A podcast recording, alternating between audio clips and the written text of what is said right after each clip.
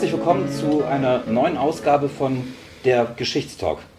Wir spielen diesmal wieder auswärts, nachdem wir ja zuletzt noch in München waren beim Historikertag, ähm, sind wir heute wieder unterwegs.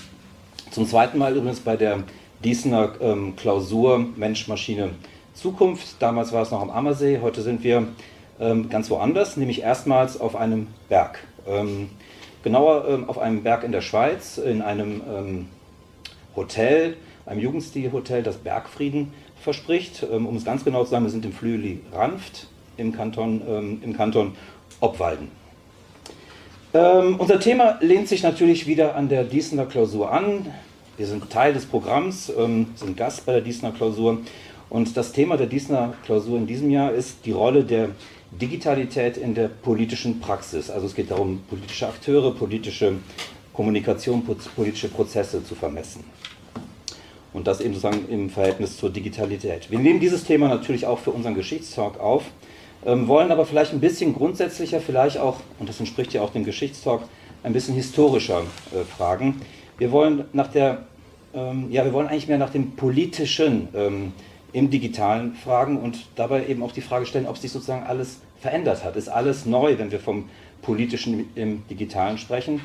Ähm, oder umgekehrt könnte man fragen, war das Politische im Analogen etwas ganz anderes als das, was wir möglicherweise heute haben im Zuge des digitalen Wandels? Eingeladen zu dieser Frage haben wir, und das liegt natürlich nahe, ähm, Teilnehmer dieser Klausur hier, die ich jetzt wie gewohnt beim Geschichtstalk wirklich nur in aller Kürze ähm, vorstellen möchte. Zum einen die Politikwissenschaftler Prof. Dr. Stefanie Beiler von der Universität in Basel. Herzlich willkommen. Auch von der Universität in Basel Professor Dr. Gerhard Lauer. Er ist dort Literaturwissenschaftler und Professor für Digital Humanities. Dann Christoph Kappes neben mir, ein alter Bekannter und wohlgeschätzter Bekannter des Portals Lisa. Wir haben schon oft miteinander gesprochen. Ich sage es mal ganz kurz, Internetunternehmer und gleichzeitig jemand, der ja seit Beginn der Digitalität über die Folgen von Digitalität mhm. laut nachdenkt.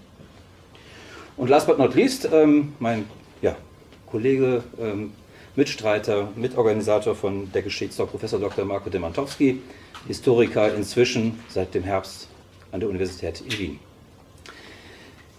Und wir haben eigentlich tatsächlich dieses Mal sogar noch mehr Gäste, denn wir haben ja im Rahmen dieser Klausur eine Reihe von sehr klugen Köpfen hier unter uns, mit denen wir über das Thema ähm, des Politischen im Digitalen insgesamt ja über zwei Tage diskutieren. Und wir würden gerne sozusagen später das Auditorium eröffnen und sozusagen auch von Ihnen hier im Raum Ihre Eingaben, Ihre Fragen, Ihre Kommentare gerne abholen.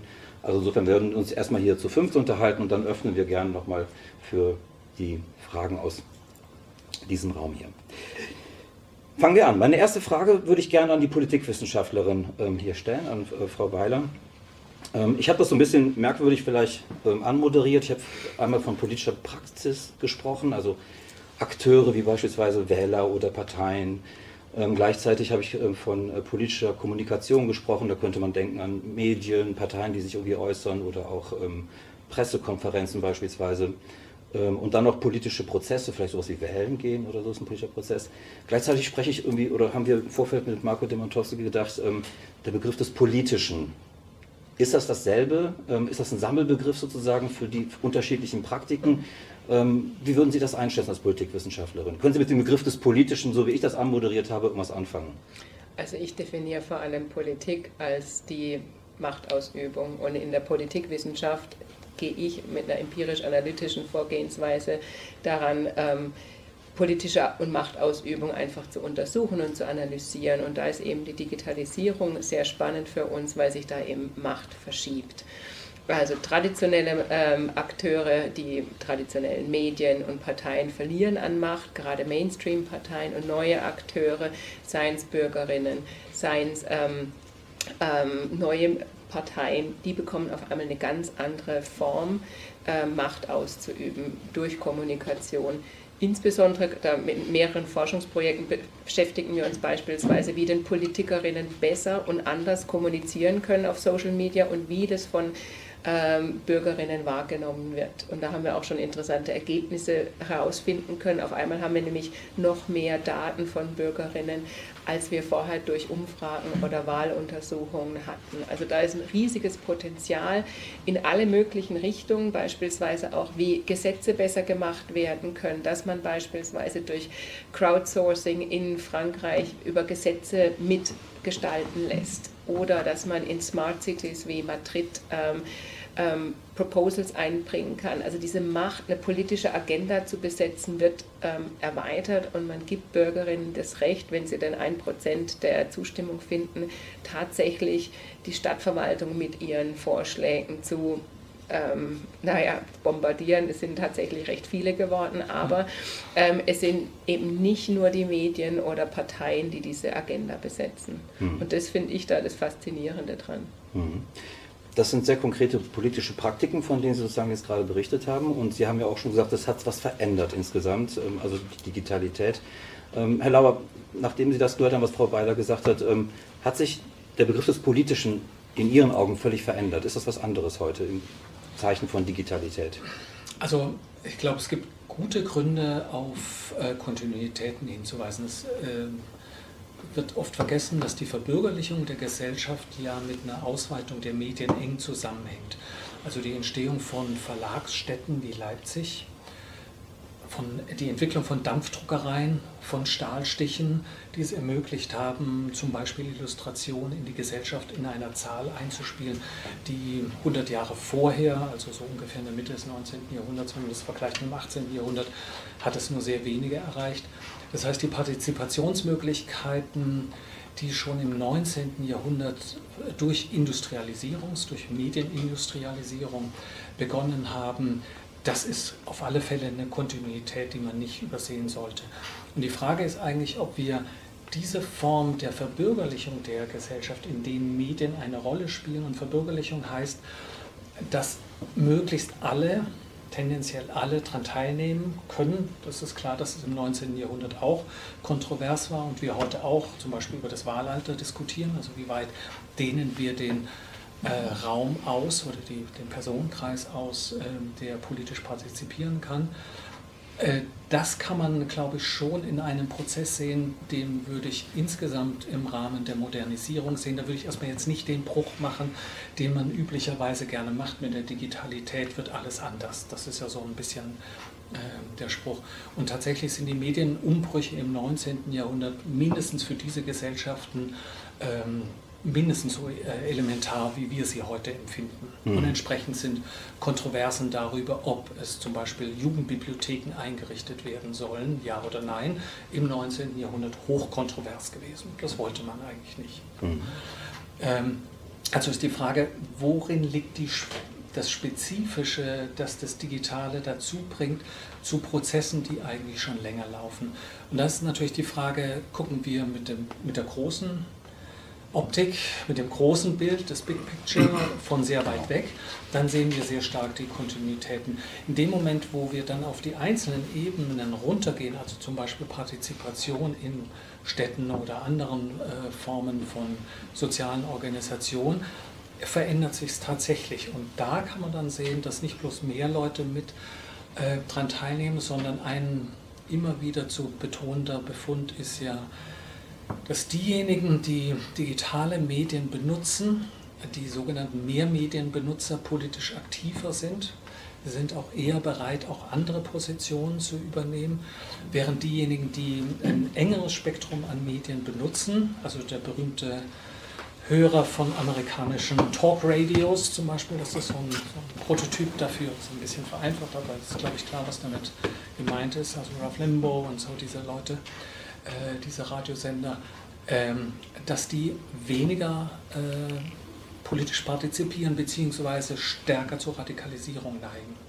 Das heißt also, Pluralisierung der Medienlandschaft, erst jetzt ist auch etwas grob gesagt, aber erst einmal ist ein Positiv, während aber tatsächlich unsere öffentliche Debatte sehr stark immer wieder äh, den Punkt betont, mit dem Digitalen nimmt die Radikalisierung zu. Mhm. Das nehmen wir später nochmal auf. Ähm, ich würde gerne erstmal Herrn Kappes fragen. Ähm, ich nehme auf sozusagen zwei Punkte. Einmal sozusagen ähm, das Thema Partizipation, sozusagen das Versprechen, das mit der Digitalität möglicherweise einhergegangen ist, wenn mehr digitale Kommunikation möglich ist, erweitern wir auch die Partizipation sozusagen. Und auf der anderen Seite eben das Medium an sich sozusagen scheint eine große Rolle zu spielen. Wenn wir über Digitalität sprechen, haben wir konkrete Formate, konkrete ja. Kanäle sozusagen im ja. Blick. Ähm, hat sich das sozusagen alles so, ja, das ist eine alte Frage, die wir immer wieder Ja, ist nicht so, es ist ja. nicht so leicht, ja. Also ich bin nun nicht der Politikwissenschaftler hier in der Runde, aber ich würde schon eine Veränderung von Öffentlichkeit und den Akteuren und ihren Formaten und Kommunikationsstilen, ihren Reichweiten würde ich unterscheiden von der Partizipationsfrage, die ja eher, wenn ich das richtig verstehe, ja eher Prozess, prozesshaft ist an, ich sag mal, staatlichen und kommunalen Entscheidungen. So kann man das, glaube ich, schon sagen. Und deswegen würde ich immer die verschiedenen Ebenen unterscheiden, so wie Sie auch. Also reden wir von Partizipation auf einer kommunalen, also Mikro, äh, Meso-, Makroebene bis zur Bundesebene, wo wir ja auch Tendenzen sehen, die gar nicht so klar sind aus meiner Sicht. Also schaut man in die Zeit der Piraten, dann war Liquid Democracy noch eine große Hoffnung. Das ist ja, wir sind ja hier, das, die Abkühlungsveranstaltung ja inzwischen abgekühlt, obwohl ich glaube, dass das in einer neuen Version später nochmal wiederkommt, weil ich nämlich glaube, dass man Partizipation, wenn man sie denn will, also da bin ich normativ gar nicht so sicher, ähm, äh, dass man sie sozusagen größer denken muss, also veränderte Wahlverfahren ähm, und eben die, den Gedanken bei Liquid Democracy, um nur mal dieses Beispiel zu nehmen, den fand ich nicht falsch, dass ich Delegationen temporär an Dritte erteilen kann, äh, was mich wiederum entlastet, weil das ist das, was ich sehe als jemand, der aktiv auf Social Media ist und da auch eine Menge Unfug treibt, muss ich zugeben, aber äh, ich sehe durchaus eine eine Überforderung vieler, auch meiner Person, weil der ständige Zwang, sich nicht indifferent verhalten zu können, zunimmt. Also es findet eine, ich sag mal, auf einer Oberflächenebene findet eine Politisierung statt. Übrigens über alle Systeme. Ne? Also ähm, Werbung wird politisch, die setzt sich quasi äh, parasitär auf politische Kampagnen. Da gibt es ganze Handbücher zu, wie man Guerilla-Werbung à la Six macht oder so. Und es wird auch viel politisch gesprochen, aber inwieweit das dann, ich sag mal, auch wirklich tief politisch gedacht ist, da würde ich ein Fragezeichen machen. Also ich sehe, ich sehe auch eine Veränderung von Social Media. Das ist sehr viel politischer, als es vor zehn Jahren war. Ähm, bei der Wirksamkeit kann man aber traditionell ja immer große Fragezeichen machen. Nicht? Es gibt immer auf der positiven Seite, wird immer gerne verbucht, MeToo und andere Kampagnen, die eben auch Sichtbarkeit für Themen gegeben haben. Oder aktuell ist es wieder eine seltene Krankheit und dann ist wieder Depression. Also es kommen immer Themen sozusagen von, ich hätte fast gesagt, von unten hochgespült, aber das ist natürlich kein Oben-Unten-Schema, das man da anwenden sollte.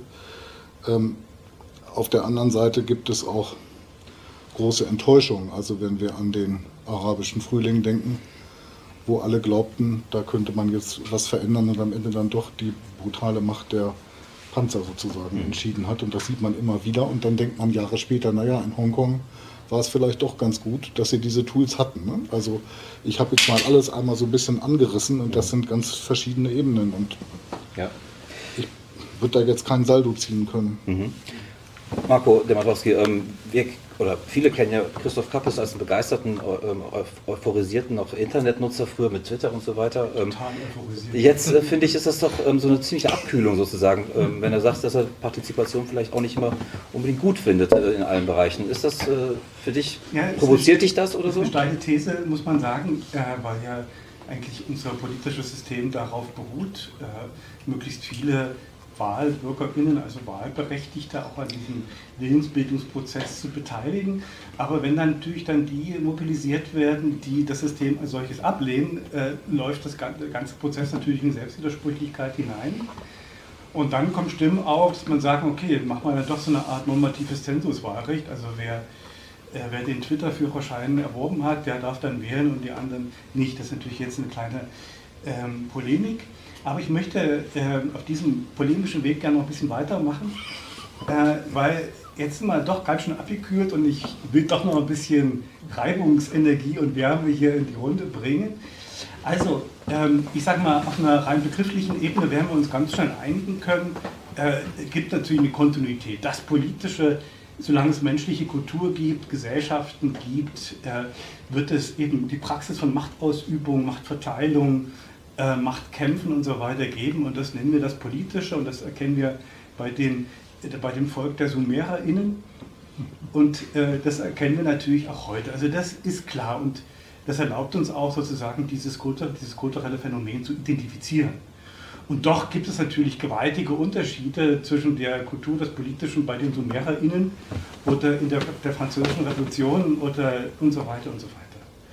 Und ich sehe dann schon ähm, äh, durch die Kultur der Digitalität, in der wir leben, sehe ich schon äh, wirklich eine maßgebliche Diskontinuität und die möchte ich ganz kurz beschreiben. Die Moderne äh, als ein Projekt, das sozusagen ähm, okzidentalen äh, Ursprungs ist oder so gedacht wird, beruht doch wesentlich darauf, dass man ein Individuum äh, projektiert. Ja? Also ähm, ein Individuum, dem man Autonomie zuschreibt, ähm, dem man alles Mögliche zuschreibt, aber dass man vor allen Dingen als eins denkt, ne? ein, als, als ein diskretes Wesen, das gerade durch, seine Dis durch die Diskretion seines Wesens, dass sozusagen ihm auch Menschenrechte zugeschrieben werden können, unveräußerliche Rechte und so weiter. Dieses Projekt geht also quer durch die Moderne durch und es gibt genug Fortschrittsgeschichten, die also die Emanzipation dieses Individuums, das zu sich kommen und so weiter beschreiben. So. In der Kultur der Digitalität äh, gewinnt bekommt dieses Konzept erhebliche Risse. Äh, Christoph Kuglik äh, nennt das 2017 äh, sozusagen den Mensch als verteiltes Wesen. Diese Verteilung geschieht auf mehrere Ebenen. Ähm, und abstrakt kann man es die Granulation nennen. Also wir, je mehr wir über den Menschen wissen, je feinkörniger wir seine Praktiken durchleuchten, desto rätselhafter wird er eigentlich für uns. So, wir durch das Internet der Dinge, Sensorik, durch unsere Bewegung im Netz erzeugen wir unendlich viele Daten. Diese Daten werden von sehr, sehr vielen Playern mit sehr, sehr unterschiedlichen Interessen ausgewertet und diese Player bedienen wiederum sozusagen Akteure im politischen Feld. Ja? Und das erlaubt diesen Akteuren nicht mehr Durchschnittsmenschen, zum Beispiel Angehörige eines, Lag, eines politischen Lagers zu adressieren, sondern Menschen sehr genau in sehr unterschiedlichen Facetten ihres Wollens, ihrer Interessen und so weiter. Dies, äh, die netzbasierten Tools erlauben sozusagen die Adressierung, aber sie erlauben natürlich auch sozusagen normalen Straßenwahlkampf, der auf diesen Analysemethoden ähm, basiert. Obama hat seine beiden Wahlkämpfe genauso gewonnen. Ich bin gleich fertig. Ja, ja. Obama hat seine beiden Wahlkämpfe so gewonnen, da fanden wir das ganz cool, weil wir Obama cool fanden. Äh, äh, Trump hat die gleichen Methoden genutzt, dann fanden wir das natürlich ganz übel, weil uns, uns die Ziele nicht gefallen haben. Es ändert nichts daran, dass die Fiktion eines, eines, eines, eines Individuums, die bekommt in der Kultur der Digitalität erhebliche Risse. Und das erzeugt Diskontinuitätseffekte und mit denen kann die, die momentan real existierende Politik und ihre Akteure ganz schlecht umgehen. Mhm. Ähm, jetzt brauche ich ein bisschen Hilfe. Ähm, gibt es sozusagen jemanden hier in der Runde, der mir das ein bisschen übersetzen könnte, was ähm, Akko Demantowski gerade gesagt hat? Also im Sinne von, steht er dafür? Also findet er das jetzt richtig? Fühlt er sich provoziert sozusagen von dem, was, ähm, äh, was ähm, Christoph Kappers gesagt hat, oder eher nicht? Also sozusagen, wenn wir das mal versuchen, ein bisschen runterzubrechen, das äh, nochmal auch dann vielleicht pointieren zu können. Also ich würde dem sogar zustimmen. Inwiefern? Ja. Also ich glaube schon, dass es eine Reihe von Idealisierungen der bürgerlichen Gesellschaft gibt. Also das jetzt auch durchaus neutral gemeint und nicht irgendwie pejorativ wie die griechische Agora und das autonome Individuum, die bis hin zu einer Diskursethik, ähm, die man glaubt und die idealisiert werden. Und wenn das dann in der Realität der Überprüfung äh, ausgesetzt wird, dann äh, ist man entsetzt, dass, also so geht es mir mitunter, dass ähm, so einfache Fragestellungen wie dass eine These eines Arguments bedarf, um überzeugend zu wirken, einfach eher ein Ausnahmewissen ist. Und das, das liegt an der Digitalität? Nein, überhaupt nicht. Nein, nein, also hier kommt etwas zutage, was man umgekehrt auch äh, so auslegen kann, dass es sich hier um, ich sag mal, Fiktionen handelt, die man vielleicht aus Nützlichkeitsgründen braucht, die man vielleicht auch braucht, um gewisse gedankliche Strukturen wie Verantwortung, Haftung und solche Dinge aufzubauen, aber die tatsächlich in der Realität sich äh, nicht immer bestätigen. Ja, wenn, wenn ich da einhaken darf. Bitte. Ein, eine Schwierigkeit ist ja, solche Thesen zu überprüfen, ähm, besteht schlichtweg darin, was ist die Vergleichsgröße? Also nehmen wir die Gesellschaft der Bundesrepublik 1970 oder nehmen wir sie 1930 oder was ist überhaupt der, der, Referenz, der Referenzpunkt? Und das ist, finde ich, in diesen ganzen Debatten um den Effekt der Digitalität bleibt das vage. Und das heißt, wir müssten dann schon sagen, im Vergleich zu sind folgende Veränderungen da. Und aber ohne diesen Punkt zu benennen, äh, bleibt das also ich weiß nicht, wie, wie konsistent das Individuum um 1930 oder 1956 war im Unterschied zu 1998 und äh, 2017. aber da machen Sie also, einen ja. Vorschlag sozusagen. Was kann denn ein ähm, wirklich plausibler, vernünftiger äh, Referenzpunkt sein, sozusagen, um das sozusagen, wenn man fragt, ist es, hat es sich verschoben? Ich würde dem aber widersprechen, dass es den Referenzpunkt nicht gibt. Was ist denn der Referenzpunkt? Ja, wir können das an der Habermas-Debatte, die wir jetzt in den letzten äh, Wochen äh, haben, ja wunderbar nachvollziehen. Man könnte sagen Habermas 1 und Habermas 2. Bitte da kurz haben wir so sagen, was geht's? Also wir haben den Habermas von 1970 etwa, ja, äh, der eben sozusagen den offenen Diskurs predigt und sagt sozusagen in diesem Diskurs, ganz wichtig, seine Ethik, also in diesem Diskurs sozusagen verständigen wir uns über Normen. Ja? Man darf, ja, es ist keine, äh, keine, keine Preskription sagen, so müssen wir immer agieren, sondern wenn wir uns über Normen verständigen wollen, dann geht es nur in diesen offenen Diskursen. Und Habermas eben 2021, der eben mit Blick darauf, dass eben auch politische Prozesse an dieser Ethik gemessen werden können. Ja, inwieweit schaffen wir es uns eigentlich noch auf gemeinsame Normen zu verständigen, feststellt, dass das eben in, in diesen neuen Formen er, er, redet dann über den Wegfall des Gatekeepings, ganz wesentlich, also das hatten wir vorhin schon mal adressiert mit der redaktionellen Gesellschaft von Pirksen, äh, diese Verständigung eben nicht mehr möglich ist. Und insofern eben, äh, eben auch keine äh, gemeinsame Grundlage darin besteht, wie man zu einer, auf einer rationalen Ebene Argumentenaustausch, Geltung von Argumenten zu einer, zu einer politischen Willensbildung gelangen kann, ja, und mein Argument ist, es geht auch nicht mehr, weil es das Individuum immer voraussetzt, zum Beispiel auch das moralische Individuum. Gut, aber ähm, dann greife ich bei dem Begriff des Gatekeepers kurz auf, ähm, denn da geht es ja offenbar um Macht. Ähm, und ähm, um Macht beschäftigen Sie sich auch. Ja. Ähm, ist das sozusagen ähm, in dem Fall, war das eher eine Qualitätsschranke oder Garantie oder wie auch immer? Oder ähm, sollte man froh sein, dass man diese Gatekeeper-Funktion verloren hat und dass eben dann jetzt viele oder alle sich an Diskursen beteiligen können und sozusagen nicht mehr entschieden wird, dürfen die oder dürfen die nicht? Naja, sowohl als auch natürlich. Also wir können froh und dankbar sein, dass die traditionellen Medien in den meisten Fällen einen gewissen Standard aufrechterhalten, Faktenchecks machen und wirklich auch nach bestimmten Standards berichten. Allerdings ist es meistens nicht besonders divers. Die meisten Leute, die traditionellen Medien konsumieren, konsumieren eben ein Medium und das ist dann halt das eine. Und wir wissen, dass der Konsum auf sozialen Medien, Medien deutlich diverser ist. Und da gibt es dann halt durch den Wegfall von, von der traditionellen Gate-Schranke auch wieder Möglichkeiten. Beispielsweise ist es bis heute nicht der Fall, dass über Politikerinnen ohne Bias berichtet wird und wenn Politikerinnen direkt Meinen Sie äh, jetzt Politiker oder Politikerinnen? Oder Politiker also weibliche Politikerinnen. Okay. Ja. ja. muss man, glaube ich, mal präzisieren. Ja, ja, genau. Also das Problem ist, bis heute gibt es ein Bias, wenn über die berichtet wird. Und auf sozialen Medien haben sie jetzt wirklich die Möglichkeit, sich so darzustellen, wie sie gesehen werden wollen. Hat natürlich viele ähm, Risiken. Wir haben ein ganzes Forschungsprojekt dazu, ob die jetzt Stereotypen bedienen, Stereotypen widersprechen, aber die können sich so darstellen, wie sie gesehen werden wollen. Und das haben sie in den traditionellen Medien nicht, diese Möglichkeit. Und mit allen Chancen und Risiken, aber sie können überspringen diese Schranke und das ist auch eine Möglichkeit. Das nützen natürlich alle anderen auch, das nützen die Populisten auch. Aber es gibt eben auch die Möglichkeit, in gewisse Kommunikation einzutreten. Und wir können das ja untersuchen.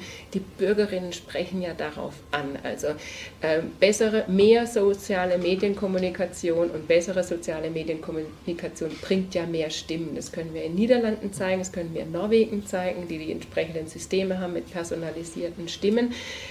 Die Bürger mögen das und wir können auch, wir haben das auch experimentell untersucht, dass ähm, Mediennutzer da gut darauf ansprechen, wenn Wähler sinnvoll auf ähm, Twitter-Kommunikation antworten. Wenn sie nicht nur sagen Danke oder gar nicht, sondern wenn sie wirklich mit einem Argument antworten, kommt es positiv an. Also ich kriege da, finde da ganz viel raus über Bürger und in einem eigenen Forschungsprojekt haben wir verschiedene Twitter-Kommunikationen Bürgern gezeigt und gesagt, ja, wie würden sie für diese Politiker wählen? Und wir haben super spannend herausgefunden, dass Bürgerinnen lieber über Politik informiert werden wollen ähm, als über Privatleben. Wir kennen alle diese Bilder von Politikern, ähm, wie sie auf dem Berggipfel stehen und sich freuen oder Sonnenuntergang und denken, sie werden dadurch nahbarer. Da wird vielleicht eine Distanz überwunden zwischen Bürgerinnen und Politikern finden die gar nicht so gut. Ähm, die wollen politische Statements und das ist, was sie von Politikern hören wollen. Und das ist eigentlich ein recht befriedigendes Ergebnis und das kriegen wir dadurch raus. Und gute Kommunikation kann dadurch durchaus auch etwas gegen Politikerinnenverdrossenheit tun, die leider doch recht ausgeprägt ist. Mhm. Christoph Kappes, ich habe eine Rückfrage zunächst. Sprechen Sie, Ihre Studien, sprechen Sie jetzt von Schweizer Phänomenen mit einer historisch ausgeprägten direkten Demokratiekultur oder? Sie nee, ist international. international. Die, alle Studien machen wir mit Deutschland, Schweiz im Vergleich und ja. jetzt die, äh, die neuesten, da haben wir acht Länder. Also da geht es dann darum zu gucken, ähm, was für eine Art von Politiker und von Politikerkommunikation wollen sie denn. Und die meisten Bürger, auch in diesen acht Ländern, wollen eine soziale Medienkommunikation von Bürgern. Und ähm, die kann durchaus, also die meisten Politiker leider verwenden noch nicht so arg diese Interaktivität, wie sie mhm. denn sein könnte. Aber Bürgerinnen reagieren da ganz deutlich drauf, ob da irgendwie nur lapidar geantwortet wird oder ob wirklich in den Dialog getreten wird und was auch kommuniziert wird. Ja, okay. Also ich, ich würde auch sagen, es gibt mehr Positionen und mehr, mehr Farbe sozusagen, die sichtbar wird und die Möglichkeit, sich selbst äh, stärker darzustellen, eben ohne mediale Vermittlung, hat, hat Vorteile, hat natürlich auch Nachteile. Ja, klar. Ähm, nicht ganz sicher bin ich, wie ich die Gatekeeper-Situation beurteilen soll, weil äh, auch heute ist in Reichweiten sind natürlich die klassischen Medien mit Abstand die äh, dominantesten und im Übrigen auch diejenigen, die die sozialen Netzwerke mit News speisen und da wieder quasi Resonanz erzeugen. Ähm, also bitte nicht falsch verstehen, ich will das gar nicht werten. Ich versuche es nur zu, zu auseinanderzuziehen, die Phänomene. Und ähm, ich sehe auch, dass es neue Akteure gibt. Ich habe vielleicht keinen professionellen Überblick, aber natürlich weiß man in Deutschland beispielsweise, da gibt es Podcasts wie Lage der Nation oder es gibt äh, natürlich einen Riso, den inzwischen auch jeder kennt, oder es gibt einen Thilo Jung und es gibt ein paar journalistische Start-ups, die irgendwie, ich sag mal im weitesten Sinne alternative Medien hätte man früher gesagt, machen. Aber die können weder Themen setzen noch Themen wirklich dominieren. Also das sehe ich überhaupt nicht. Und für mich sieht das aus wie die Wiedergeburt der alternativen Medien, die es bereits seit den 70ern immer gab. Also mal hat man an, mhm. mal hat man an Fluglehrer geglaubt, dann entstanden die offenen Kanäle, dann entstand eine Taz. Und eine Taz beispielsweise hat ja bis heute nicht gewonnen. Und ist sie vielleicht auch in ihren ihrem Publikum auch ein alter Gatekeeper, das mag sein. Ähm, also ich glaube, es verteilt sich mehr. Es gibt auch mehr Leute mit Reichweiten, die dann auch gesehen werden und die Resonanz erzeugen. Also wenn die was sagen, dann wird gehört. Das sind aber auch Leute, die vielleicht was politische Kompetenz angeht, ähm, ich sag mal, die treibenden Thema sicherlich, aber das Aufräumen muss dann jemand anderes tun, muss man so zu formulieren. Ne? Also zur Themensetzung, das kann man untersuchen und da gibt es ja. durchaus Beispiele, dass da auch wirklich mal die sozialen Medien gerade während der Corona-Krise bestimmte Themen gepusht haben. Also durch zeitlich versetzte Analysen, was war zuerst in den traditionellen, in den sozialen Medien, kann man beispielsweise für die Schweiz und auch für die USA gibt es Studien, ja. die zeigen, dass bestimmte Debatten erst in den sozialen sozialen Medien waren und dadurch dann ähm, politischen Einfluss hatten, zum Beispiel die ganze Diskussion zum Maskentragen und so weiter. Und das finde ich durchaus einen beruhigenden Aspekt, dass ich da nicht nur auf die traditionellen Medien angewiesen bin, wann die denn da mhm. drauf kommen, weil bestimmte Themen werden da nicht angesprochen und bestimmte Bilder werden auch kaum vermittelt. Also. Mhm. Und da denke ich, ist es ein ganz nettes Korrektiv, wenn es die sozialen Medien gibt. Ob das jetzt so wichtige, äh, also ob jetzt politische Rese und politischer Akteur ist, das würde ich ihm jetzt noch nicht zuschreiben. Das ist relativ flüchtig, aber es gibt auch neue Entwicklungen von Medien, die darauf basieren, wie beispielsweise die Republik oder Bashur, die einfach soziale Medien-Newspaper sind und die halt dieses überkommene ähm, traditionelle Medienmodell auch in Frage stellen. Das wird es nicht mehr überleben. Also die Papierzeitung, die ähm, so finanziert wird, das ist wohl eher ein Auslaufmodell. Mhm. Das spricht so ein bisschen dafür, was Sie sagen, Frau Beider, sozusagen, es gibt eine signifikante und wahrscheinlich sogar eine qualitative Verschiebung sozusagen mit dem Einzug digitaler Medien, würden Sie, glaube ich, ähm, äh, glaube ich, unterschreiben. Okay. Ähm, oder gibt es auch Positionen, die eben sagen, es gibt ähm, zwar eine reine Form, also eine Formatverschiebung sozusagen, indem wir halt digitale Formate haben, aber es hat sich inhaltlich eigentlich sozusagen in der Form oder sozusagen die, die Inhalte der politischen Kommunikation haben sich nicht verändert. Oder kann man feststellen, dass sich sozusagen aufgrund der Veränderung der Formate sich auch die Inhalte der politischen Kommunikation verändern, Herr Lauer?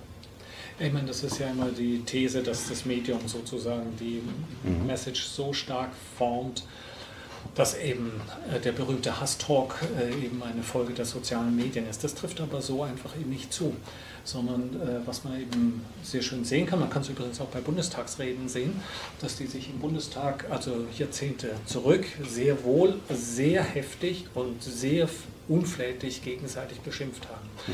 Man kann also nicht eine Radikalisierung in der politischen Sprech, wenn man jetzt mal die verschiedenen öffentlichen äh, Bereiche nimmt, die Frage ist nur, was vergleicht man miteinander? Also solange man innerhalb von Bundesrat oder Bundestag miteinander vergleicht, hat man sehr klare äh, Gruppen.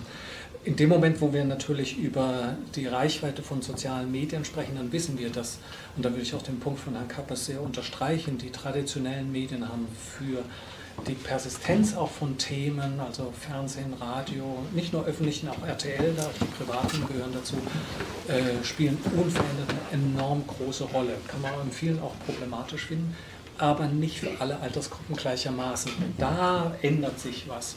Und äh, wir kennen das wahrscheinlich alle, ich kenne das durch meine Kinder. Die gucken natürlich kein Fernsehen mehr, die gucken auch kein, äh, hören kein Radio mehr. Gucken von Radio ist sowieso schwierig. Ähm, also da gibt es, glaube ich, schon Veränderungen und da kann man darüber diskutieren, ob für diese Gruppen dann auf Dauer einfach andere Wissenskanäle mindestens einen Status haben, den heute in der Öffentlichkeit noch die öffentlichen Medien haben. Mhm. Und ob das eine Veränderung ist, das kann ich nicht abschätzen, aber das wäre mal eine Arbeitsthese, mit der man vorgehen könnte. Also ich spitze mal zu, ähm, äh, sozusagen durch die digitalen Kanäle, die wir haben, wenn wir uns jetzt an bestimmte ähm, Player in den sozialen Medien ein bisschen orientieren, ähm, hohe Visualität, also mhm. viel mit Bildern arbeiten, mhm. ja, kurze, prägnante Botschaften, wenn man so möchte. Auch lange, auch lange. Es gehen lange ja. Formate funktionieren im Internet. Podcast. Vier Stunden. Podcast, ja. Podcast, Podcast ja, lange ist, Formate genau, ist sind wahrscheinlich das andere. Long Read, ja. auch im Englischen. Sorry. Ja, nee, nee, ist sehr wichtig, genau. Ähm, aber trotzdem nochmal die Frage, wenn man sozusagen sich anschaut, Formate wie Twitter oder mhm. auch ähm, ähm, was für junge Leute sehr attraktiv ist, wie ähm, äh, Snapchat oder TikTok Instagram. und so, Instagram vor allem, genau. Hohe Visualität, viel Bilder und wenig Text, wenn man das mal kurz provokativ zusammenfassen möchte.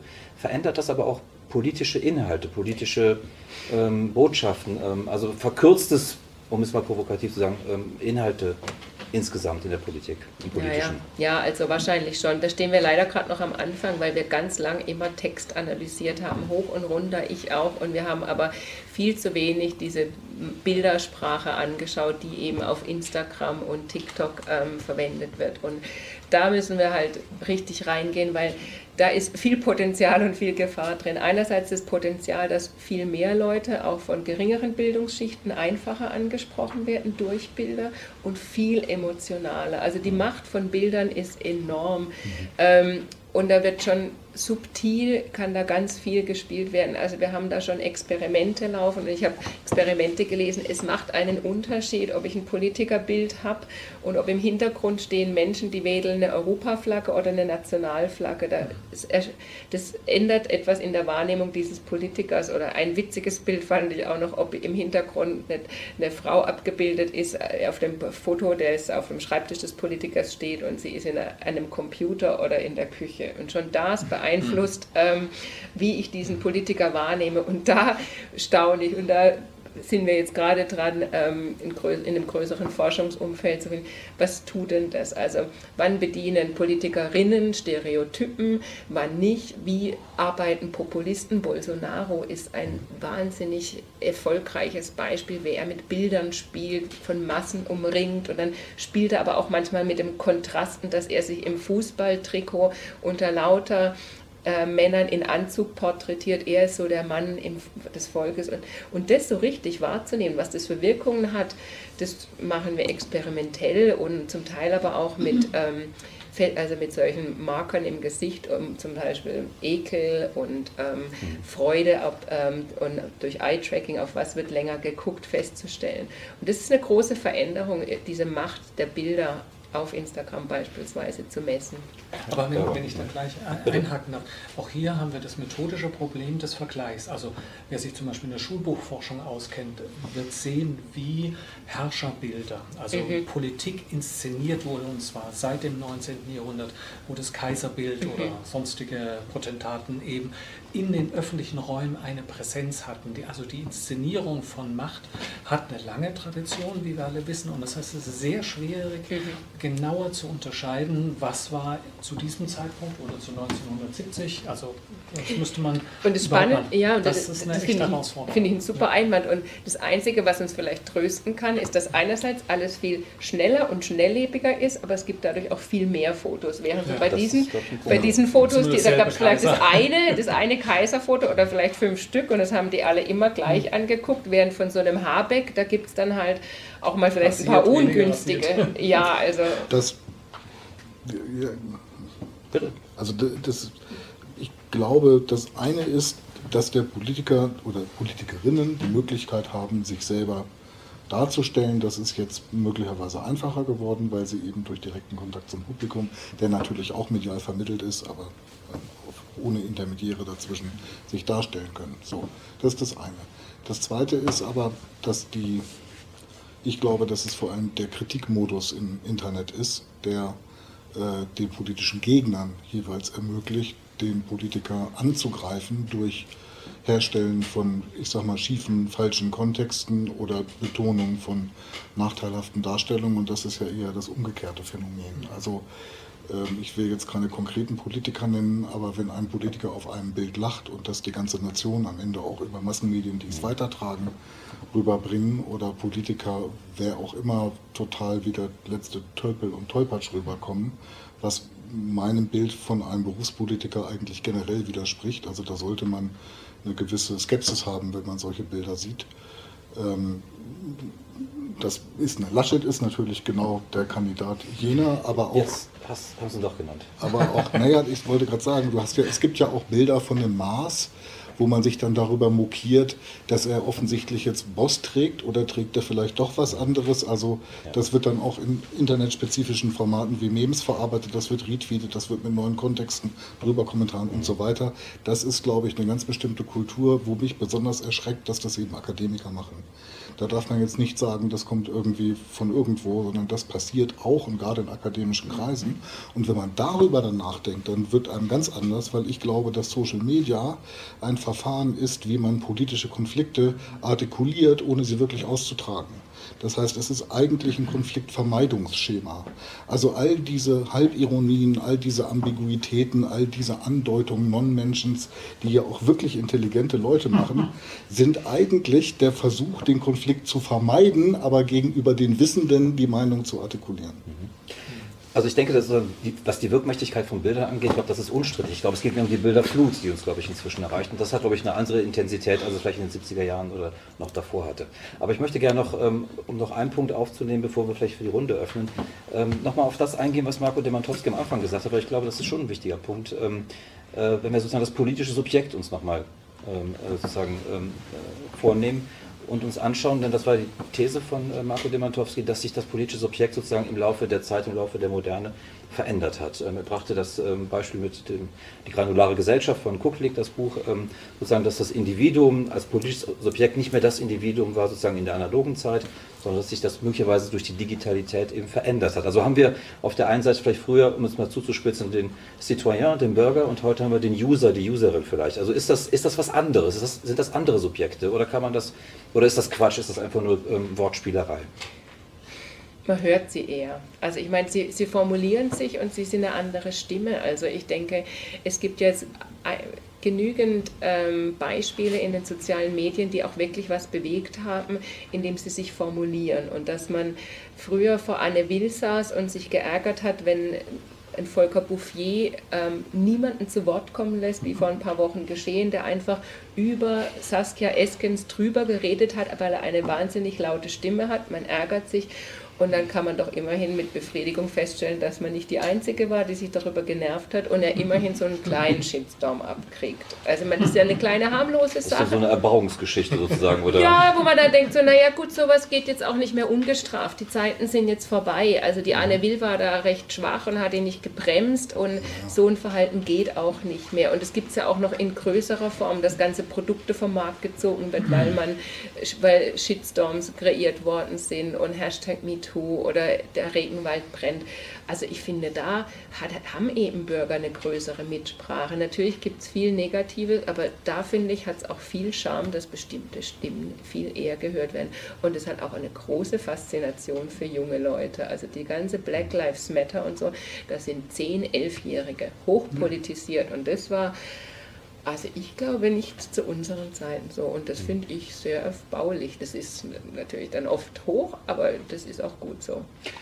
Frau Kudemasowski, wenn Frau Beiler sagt, ähm, Stimmen, wir hören mehr Stimmen und so weiter, sind das ähm, die gleichen Stimmgeber oder ist das, ist das was anderes inzwischen? Nein, ich stimme ihr absolut zu. Also das Gatekeeping muss man in seiner ganzen Ambivalenz sehen. Äh, also, und das macht den Habermas, finde ich, viel zu un unzureichend. Ja? Gatekeeping kann sozusagen einerseits dafür sorgen, dass wir äh, Diskurse besser organisiert bekommen und äh, dass wir sagen, Kriterien zur Geltung bringen. Kann aber natürlich genauso heißen, und das war eigentlich der, das, das Normal des Gatekeepings in die, die letzten äh, 6000 äh, Jahren der menschlichen Geschichte, dass sozusagen bestimmte Interessensgruppen, es geht ja um Politik, sozusagen andere vom Diskurs ausgeschlossen haben. Ähm, deswegen nennt man es ja auch Torwächter, das sind einige durften rein und die meisten anderen eben nicht. So der Prozess der, der Moderne hat dazu geführt, dass immer mehr hinein durften, aber wir wissen ja, äh, wie, wie bis heute äh, in, in, Bezug auf Rassismus und in Bezug auf äh, Gleichberechtigung aller möglichen Interessen und, und, und Akteursperspektiven, ähm, wie, wie schlecht es eben gelungen ist. Ich möchte aber gerne meine Diskontinuitätsthese nochmal stärken, weil die Auflösung des, des Individuums als zentrale Projektion politischer Teilhabe und auch als sozusagen äh, äh, Konstruktionselement von, von Durchschnittsadressatengruppen, die wir politische Lager nennen, ist ja nur ein Beispiel gewesen für diese Kontinuität. Ich nehme mal noch ein paar andere. Früher gab es äh, Vorsitzende von Parteien, die man oft Sprecher genannt hat, und das war ziemlich treffend. Die Sozialmedialisierung, und ich sage das bewusst in dieser Formulierung, es geht nicht nur um Twitter, sondern es geht um die ganze Welt, die uns im Netz begegnet, löst diese Sprecherposition völlig auf. Deswegen, ähm, also nur mal ein Beispiel zwischen Gerhard Baum und Ben Prechtgen, wenn wir mal an die Liberalen in Deutschland denken. Ja, äh, da, da liegen Welten. Und, und der Herr Lindner, der ja eigentlich die Sprecherposition hat, muss dauernd sozusagen in sein Spektrum vermitteln, wie, das, wie der Zusammenhang noch ist. Aber politische Parteien nutzen das inzwischen ganz bewusst. Ja. Das ist sozusagen dieses Micro-Targeting. Diese, diese Stimmen sind willkommen. Ja? Das wird ganz breit, wird adressiert, um möglichst, und das weiß man eben aus den Zielgruppenanalysen, die die politischen Parteien von Profis vornehmen lassen, um möglichst Micro-Targeting gerecht in einer bestimmten Zeit bestimmte Interessen anzusprechen. Und so läuft, so laufen Wahlkämpfe seit 15 Jahren. So insofern äh, sind die Parteien multipliziert. Dazu kommt ist, wenn wir an den Hohmann-Skandal denken vor 20 Jahren. Warum ist das Skandal geworden? Weil der sein Zeug in der FAZ untergebracht hat. Heutzutage haben wir dauernd Skandale, weil die Leute keine FAZ mehr brauchen, sondern die tun es irgendwo publizieren, wo das eben möglich ist. Dort, wird es, dort ist alles potenziell skalierbar. Ja, natürlich kann man sagen, die, die FAZ hat eine Auflage, was weiß ich, von 250.000 oder was. Und ähm, dann lesen das vielleicht äh, 20.000 lesen dann diesen Artikel. Aber jeder weiß, der, der mal die Daten und den Traffic an sozialen Medien analysiert, dass man mit einem Tweet spielend, auch mit wenig Followern, leicht über 100.000 Leser eines solchen Tweets erreichen kann. So, aber ich bin noch nicht fertig. Bin, bin noch nicht fertig, weil mir diese Dichotomie zwischen konventionellen Medien und den sozialen Medien, die stimmt überhaupt nicht mehr. Wir haben es seit 20 Jahren zu tun mit einer schrittweisen sozialen Medialisierung der konventionellen Medien. Das ist eine Kultur der Digitalität. Das heißt, Zeitungen äh, konzipieren ihre Überschriften mit der Triggerwirkung clickbait-orientiert, die sie antizipieren. Darüber ärgern sich viele AutorInnen, ja, weil das die, deswegen behalten sich Zeitungen das auch vor. Das wird ausgespielt bewusst. Leute, der, Leute bei der Presse, äh, ich weiß, dass Journalisten auch hier sind, die kriegen das am nächsten Tag gemeldet. Welcher Artikel ist wie gut gelaufen? So machen es wir bei Public History Weekly übrigens auch. Ja, also bei dieser Zeitschrift, die ich unterhalte. Ja. ja, wir machen genaue Datenanalyse. Das ist evidenzbasiertes Publizieren und wir wollen so. Also diese, diese Dichotomie, die gibt es überhaupt nicht mehr. Das, was wir an. Reichweitenprojektion haben, das beruht einfach auf unserer Art zu denken. Was es gibt, ist Reputation.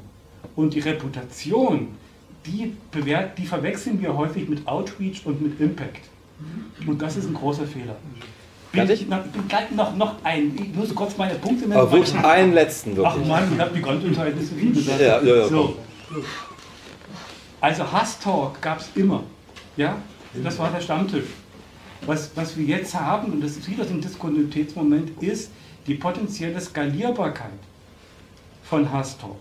Egal wer der Autor, die Autorin ist. Und die sozialen Medien sind über Dopamin-Trigger geformt, arbeiten über Nudging. Das heißt, Hashtag, Hasstalk wird dort prämiert. Äh, und es wurde auch am Stammtisch prämiert. Ja? Aber nun klopfen nicht zehn Leute auf den Tisch und bestellen die nächste Runde Bier, sondern es geht an Hunderttausende. Ja, und zwar außerhalb der Blase, ja, weil die Echoräume ja ganz anders funktionieren. Also, ähm, und noch, noch bitte noch ein Weg. Nee, nee, nee, nee, nee, nee, nee, komm. Ja, hab, also, ähm, nein, aber das, was, du, das, äh, was, was Marco Demantowski sagt, ist ja im Grunde, also ich, ich verstehe sozusagen nicht ganz zusammen, wo, wo der Standpunkt ist. Auf der einen Seite verändert es total viel, auf der anderen Seite ist es praktisch nur eine Veränderung des Bestehenden. Ja, wenn du sagst, sozusagen, nee, es, ist die, es ist die Sozialmedialisierung des Konventionellen beispielsweise in den Medien. Da frage ich mich, ist das wirklich so oder haben wir ganz andere Player inzwischen, die mitspielen, neben den konventionellen Medien beispielsweise? Also ist das wirklich nur der einzige Moment, dass sich praktisch ähm, die Medien jetzt an die sozialen äh, Praktiken, also Sozialmedialisierung anpassen.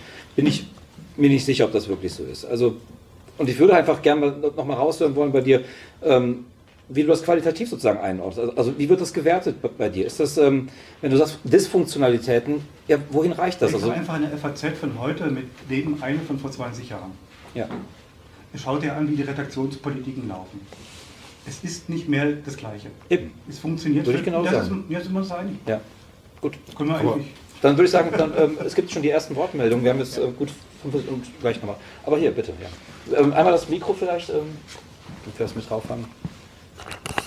Zum letzten weitere von Marco Demantowski.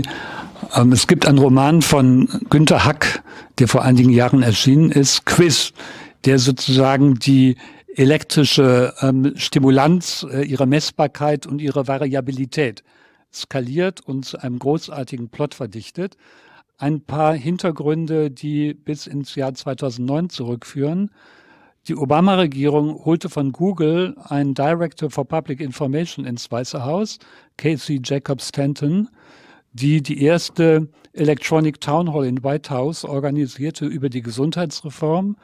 Ein Partizipationsverfahren hatte es damals ermöglicht, Fragen des Publikums elektronisch zu ranken. Also man konnte die Fragen rauf oder runter holen. Die erste Frage richtete sich nach der Cannabis-Legalisierung, zeigte also, dass das Weiße Haus diesen Versuch ehrenwürdig ähm, und nicht manipulativ in Kauf genommen hat.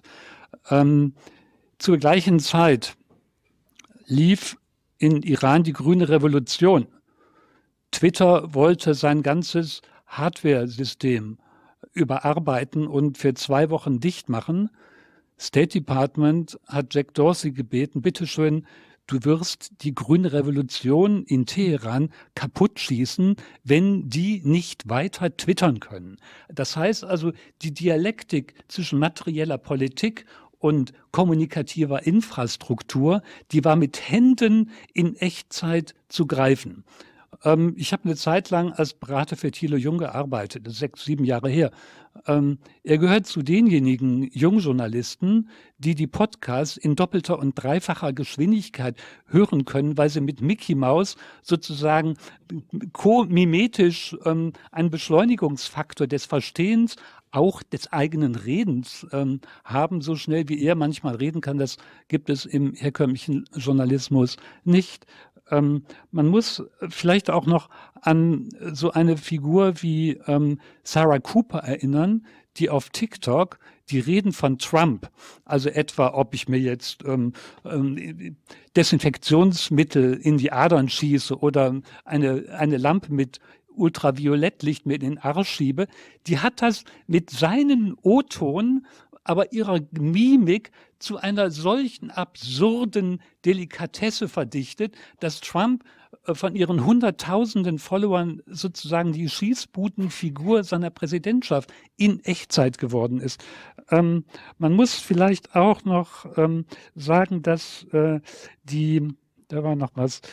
Ähm, die Verarbeitungskapazität ähm, in den Social Media ähm, sozusagen im Verbund mit herkömmlichen Medien heute anders aussieht. Für ähm, die Wahlkampagne 2013 hatte Thilo Jung mit meiner Hilfe von Google 100.000 Euro gekriegt, um seine Hangouts mit Politikern durch das Publikum gleichzeitig zu begleiten, auch da wieder Fragen vorzubereiten, die zu ranken, um sicherzustellen, dass auch wirklich die Fragen des Publikums beteiligt wurden. Das heißt, Google ist an vorderster Front dabei involviert, wie solche Prozesse erstens angelegt werden können, wie sie zweitens im Design der eigenen Algorithmen dann sozusagen adaptiert, skaliert werden können.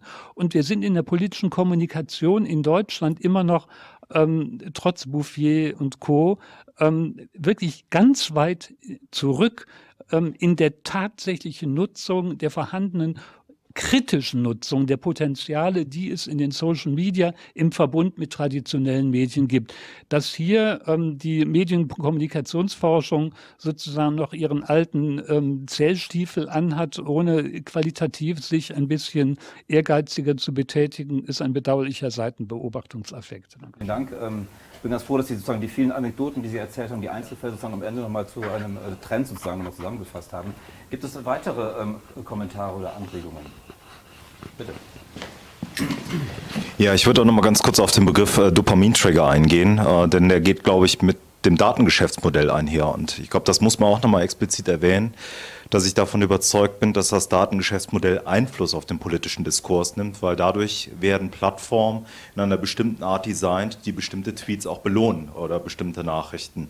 Und das haben wir gerade gehört und da stellt sich auch die Frage, ich glaube, darüber müssen wir auch diskutieren, wie äh, Social Media vielleicht in Zukunft anders bezahlt wird und wie sich dadurch der politische Diskurs verändert. Also wenn wir zum Beispiel ein Abo-Modell hätten und äh, dafür bestimmte Schattenseiten auf den Plattformen abgestellt werden, weil Plattformen dann nicht mehr so designt werden, dass einfach sinnlos Online-Zeiten verlängert werden, dass bestimmte Arten von emotionalen Botschaften extrem nach oben katapultiert werden.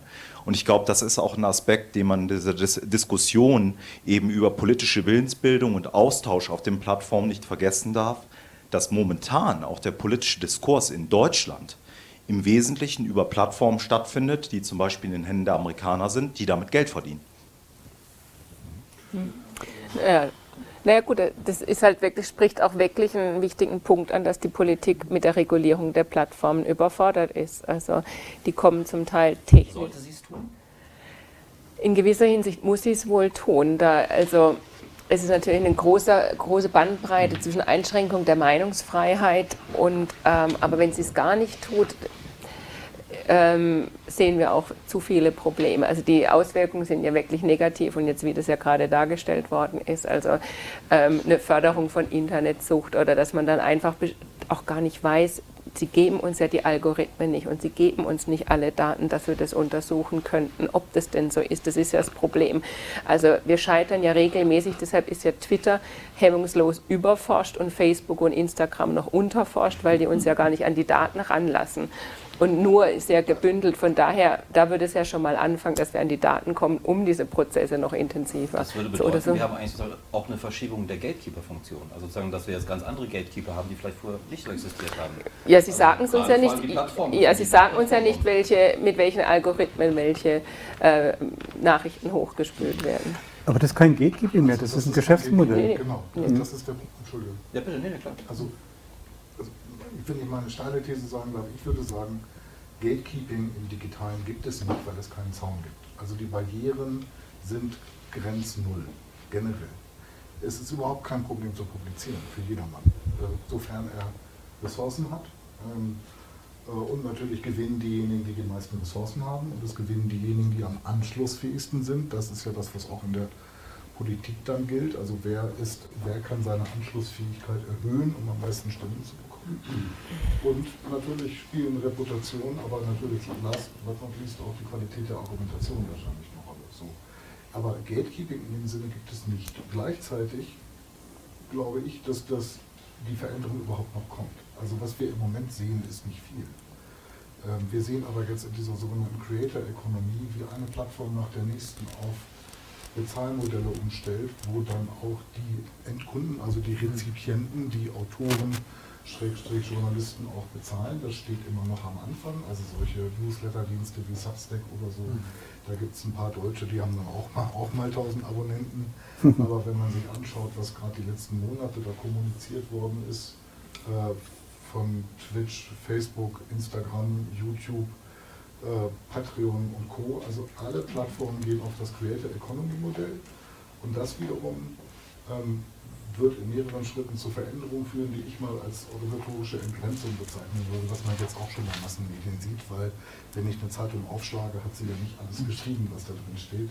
Das sind entgrenzt äh, Nachrichtenagenturen, das sind entgrenzt Freelancer, das sind Mantelteile und das geht eben, die Entgrenzung geht weiter. Der Verlag sozusagen, das Medienhaus zerfällt in seine Einzelleistung und wird dann quasi neu gebündelt und neu konfiguriert.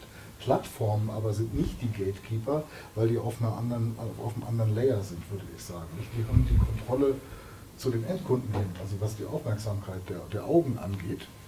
Ähm, aber sie sind nicht auf einer Inhalteebene aktiv und ich bin sehr froh, dass sie das nicht sind. Mhm. Und ich bete, dass das so bleibt, weil es wäre überhaupt kein Problem für die, eben selber eine Nachrichtenagentur zu kaufen. Das hat Google auch schon mal im Falle AFP schon vor über zehn Jahren mal durchdiskutiert. Und deswegen sage ich immer, reizt die Plattform nicht zu sehr. Also die Veränderung, die Veränderung des Geschäftsmodells finde ich richtig, das könnte man machen. Man sieht ja auch bei privaten Online-Publikationen, wie man inzwischen auf werbefreie Geschäftsmodelle umstellt. Da hat ja noch vor fünf Jahren jeder gesagt, das kann nicht funktionieren, das macht uns die besten Werbekunden kaputt und so weiter und es geht. Ähm, und das wäre bei, bei, ähm, bei sozialen, äh, bei diesen sozialen Netzwerken, Plattformen eben auch ein Weg, das Geschäftsmodell äh, auch regulatorisch äh, zu verändern und eine nicht werbebasierte Form zumindest anzubieten. Ähm, ja, soll ich mal die Rede anstellen? ja, genau. Also, vielleicht was sagen. Im Publikum vielleicht noch eine Frage. Ja, danke. Ich bin froh, dass wir über Plattformen nochmal sprechen, weil ich mich schon frage, auch äh, im Hinblick auf den Beginn dieses interessanten Gesprächs, ob wir nicht doch einen breiteren Politikbegriff ansetzen sollten. Also haben wir es wirklich nur mit Geschäftsmodellen zu tun oder sind das politische Akteure? Ähm, zurückgreifend auf die Demantowskische These, wir haben es ja mit neuen Subjektivierungsformen zu tun, um vielleicht einen weiteren Philosophen auf den kleinen Schrein zu setzen. Also hier geschieht nicht nur Meinungs- und Willensbildung, sondern Subjektformung durch eben algorithmische Logiken, die intransparent sind und nicht demokratisch legitimiert. Also sollten wir nicht nochmal überlegen, nicht nur in Sachen Regulierung, sondern ganz konzeptionell, was sind das eigentlich für Akteure und wie sollten wir über die nachdenken und sie auch behandeln? Ja, vielen Dank für diesen sehr wichtigen Einwand, wie ich finde. Ähm, äh, das ist meine ganz persönliche Meinung. Wir sollten wirklich darüber reden. Das wir nicht wirklich, also sozusagen da jetzt mal die Biege zu machen, das sind ja nur Geschäftsmodelle. Ähm, äh, was ist denn mit denen, die sozusagen diese Geschäftsmodelle anbieten? Also das naja, sind also ja wirklich Akteure in dem Fall, das würde ich auch ganz ähnlich sehen. Ich habe meine Meinung ja gesagt, ich meine, ich bin Hobby-KIler sozusagen, also die was die, was die Algorithmen machen, ist, dass sie natürlich Verhalten gewissermaßen beobachten und, und repetieren. Nicht? Aber ähm, die Frage, ob sie ähm, politisch, an der politischen Meinungsbildung über mehr als einen Verstärkereffekt hinausgehen, ähm, weiß ich nicht. Also da, ich halte sie nicht für dominant. Ich würde sogar eher sagen, es ist wieder eine Vermeidungsstrategie, woanders hinzugucken. Weil ich sehe zum Beispiel, was bei Massenmedien passiert, auch wie Marco Demantowski sagt, da entblödet man sich ja nicht, obwohl ein Text einen Teaser hat, nochmal für Social Media noch schärferen Teaser obendrauf zu produzieren. Und es beteiligen sich alle Beteiligten darin, die Schärfe zunehmen zu lassen. Wir haben professionelle und semi-professionelle Produzenten, etwa Comedians, die sich immer die Freiheit erlauben, sich aussuchen zu können, wann sie ernst genommen werden wollen und wann nicht. Also da gibt es eine Menge Punkte, wo man auch sagen kann, da gucken wir auch mal woanders hin, bitte. Möchte dazu noch jemand ähm, aus der Runde was sagen? Weil es gibt noch eine Frage hier. Mit Blick auf die Uhr, ein bisschen kürzer bitte. Mikrofon. Ähm, noch einmal zurück zur Gesundheitskampagne von Obama in der ersten Administration 2009-13. Es gab zu seiner Gesundheitsreform von den Republikanern ein ganz brutales Framing ähm, nach dem Motto, ähm, da gibt es staatliche anonyme Komitees, die darüber entscheiden, dass der am Schlauch hängenden Oma der Saft abgedreht wird. Death Panels wurden sie von den Republikanern genannt.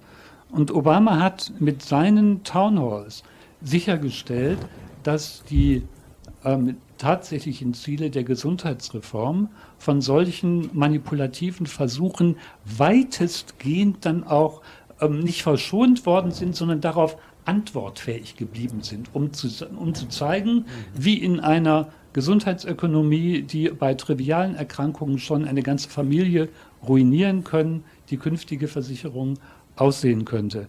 Es gibt noch eine kleine Anekdote, die etwas weiter zurück in der deutschen Mediengeschichte führt.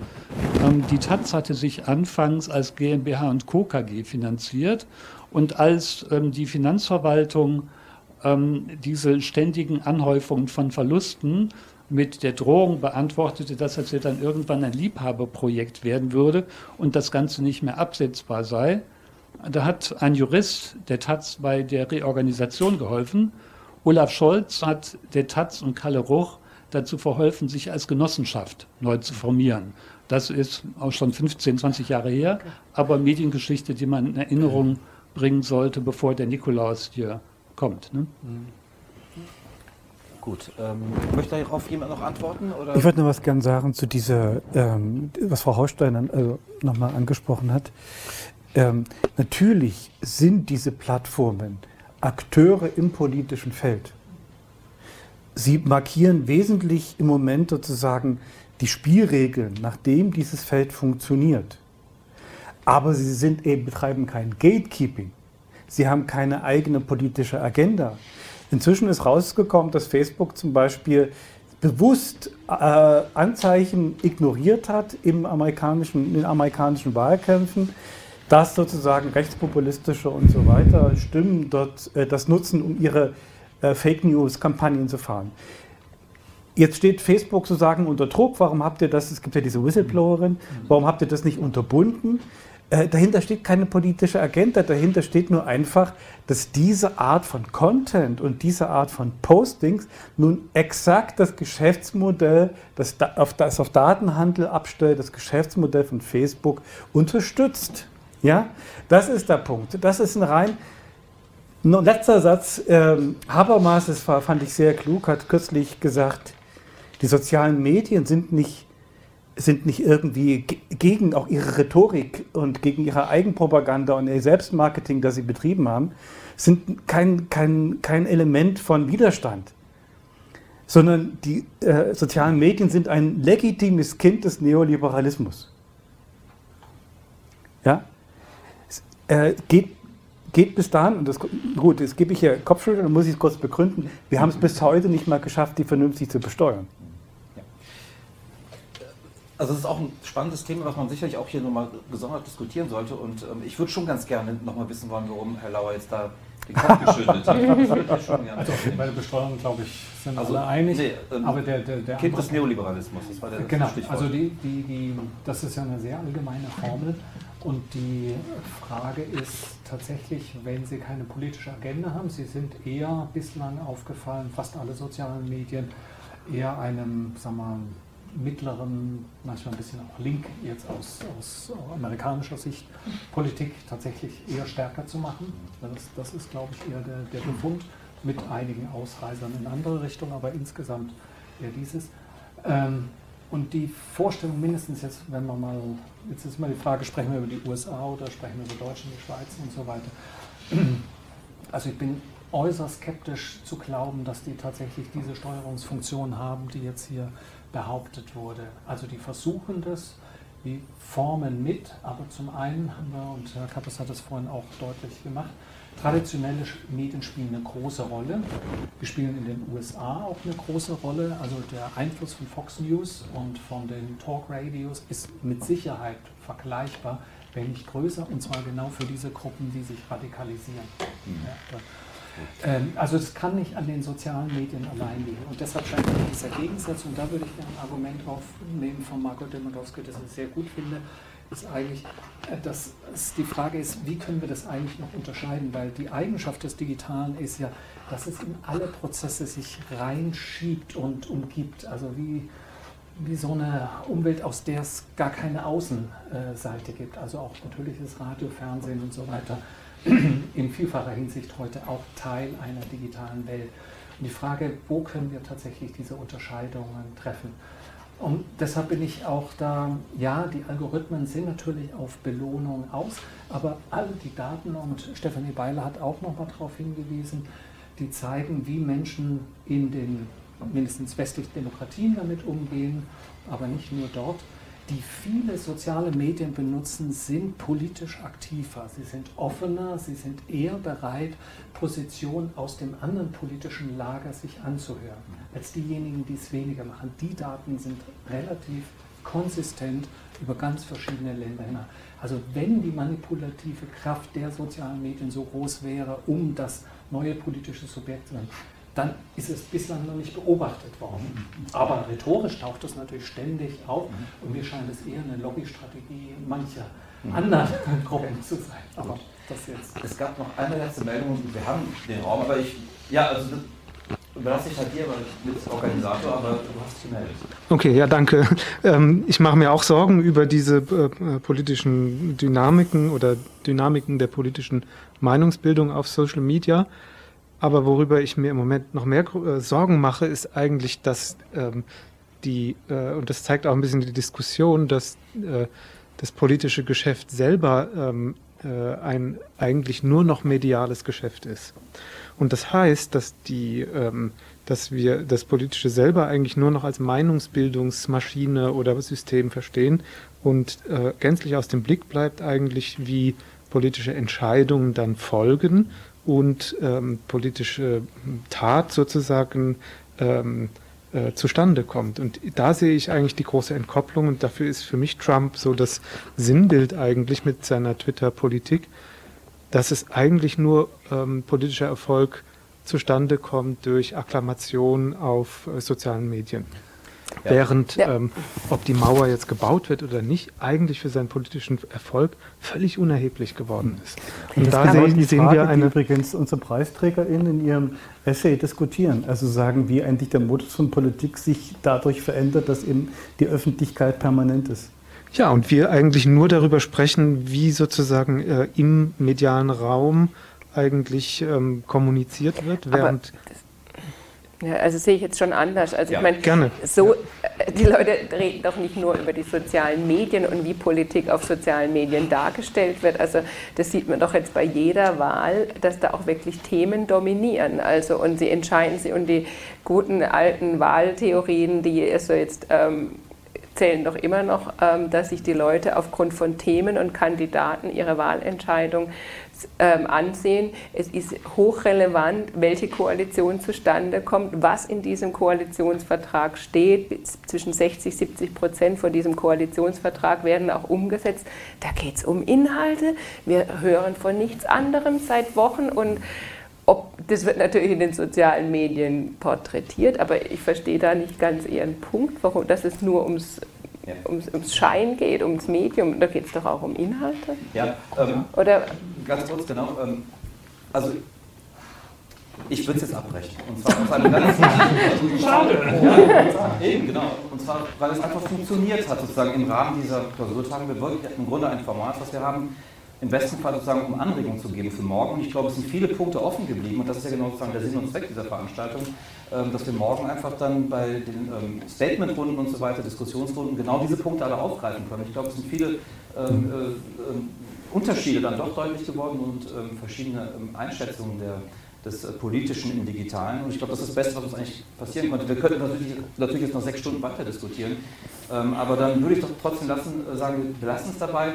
Und vielleicht nur eine Bemerkung, die vielleicht beides nochmal aufnimmt von Ihnen, äh, Robin Schmidt, und von Ihnen, Frau Weiler. Ähm, es ist schon auffällig, das passiert ja oft in solchen ähm, Gesprächen über dieses Thema, dass man am Ende am, in der Regel über die sozialen Medien redet. Ja? Also wenn man über, über das Politische spricht, ähm, Digitalität und so weiter, Politik, spitzt sich das äh, Thema am Ende immer auf die sozialen äh, Medien äh, zu. Und wir haben tatsächlich sehr viele Bereiche, wie jetzt gerade auch angesprochen wurde, politische Räume, politische Kultur und so weiter. Wie verändert auch das wie wird das auch verändert durch äh, Digitalität? Da kommt man gar nicht mehr zu. Und ähm, das vielleicht noch mal so als äh, kleiner Input vielleicht auch für morgen, dass man sich nicht immer zu sehr auf dieses Thema der sozialen Medien verengt, denn es ist ja das Politische doch offenbar einiges mehr als nur das. Ähm, das sollte jetzt nicht so pastoral klingen. ähm, aber ähm, ja, insofern danke ich sehr für ähm, die wirklich sehr spannende Diskussion und ähm, wünsche allen für morgen eine wirklich schöne, lebendige und auch konträre, konträre geführte Tage. Vielen Dank.